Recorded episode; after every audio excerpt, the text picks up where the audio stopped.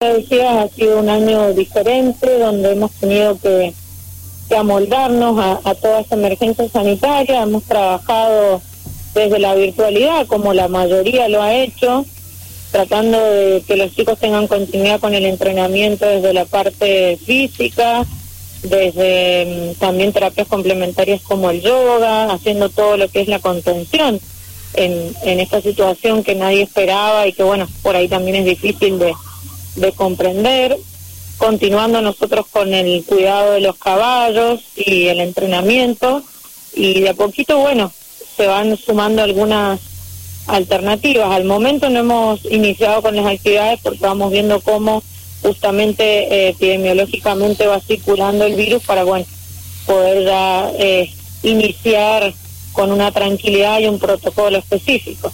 Bien, con respecto a los eh, caballos que ustedes tienen por allí, que con lo que hacen toda la parte de quinoterapia, ¿eso lo han estado pudiendo hacer o, no han podido hacer nada en este tiempo? No, no, en realidad en todo este tiempo hemos eh, asistido a los caballos porque nosotros vamos todos los días a darles de comer, eh, hemos tenido, bueno, todos los cuidados veterinarios y sí los hemos hecho entrenar, pero solamente el equipo de peticeros que son quienes cuidan los caballos y bueno, yo que soy la entrenadora, pero no se ha dado clases en todos estos meses, justamente por lo que te digo, por prevención, cuidado y sumándonos a, toda este esta solicitud de conciencia social. Bien, Porque si bien nosotros, eh, yo siempre hablo con los papás, nosotros podemos tener todos los protocolos dentro. Y sí. Eh... Después los atletas vuelven a su casa. Sí, no, es un, es una, es un riesgo, es un riesgo, sería un riesgo, ¿no? Pero mm, em, el, el tema de este, de todo lo que ustedes tienen, obviamente son una ONG sin fines de lucro, pero imagino que todo el mantenimiento de esto les ha traído también una cuestión económica importante, ¿no? Sí, sí, la verdad que bueno, hemos podido a través de un esfuerzo comunitario, yo siempre lo digo que es como un micromundo la fundación y da una familia, entre todos hemos podido eh, atravesar esta pandemia sin mayor dolor de cabeza, poniendo un granito de arena cada uno, que nuestro mayor gasto es la alimentación de los caballos. Habrás visto que estamos vendiendo guano, entonces eso también nos ha ayudado un montón. El guano que vendemos, y el dinero lo usamos para comprar alimentos y también el ejército nos ha ayudado con pasto, que eso ha sido una ayuda muy, muy grande durante este tiempo. Bien, ¿el ejército nos decías? Bien. Bien, bien, no había, no había logrado escuchar bien. Estamos hablando con Samantha Pérez Cesarietti, entrenadora de equitación y presidente de la Fundación Tremo Cahuel. Bueno, entonces, Samantha, siguen estando de manera virtual, haciendo lo posible. ¿Cómo han visto ustedes a los chicos? Ya que antes, imagino, ¿no? Y por todas las actividades que ustedes tienen, eran sumamente importantes la presencialidad, el contacto, el verse, el, poder actuar de manera eh, emocional. Es diferente, ¿no? Hacerlo a través de la virtualidad.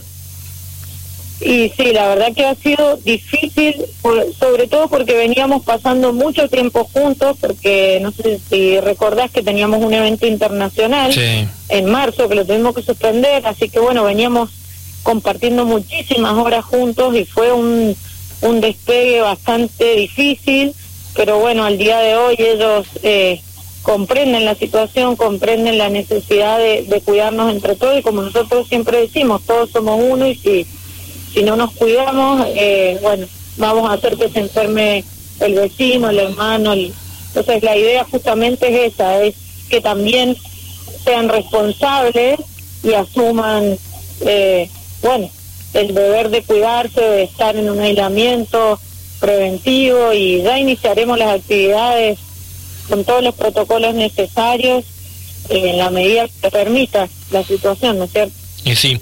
Samantha, ¿cuántos eh, chicos tienen por allí? ¿Con cuántas personas trabajan?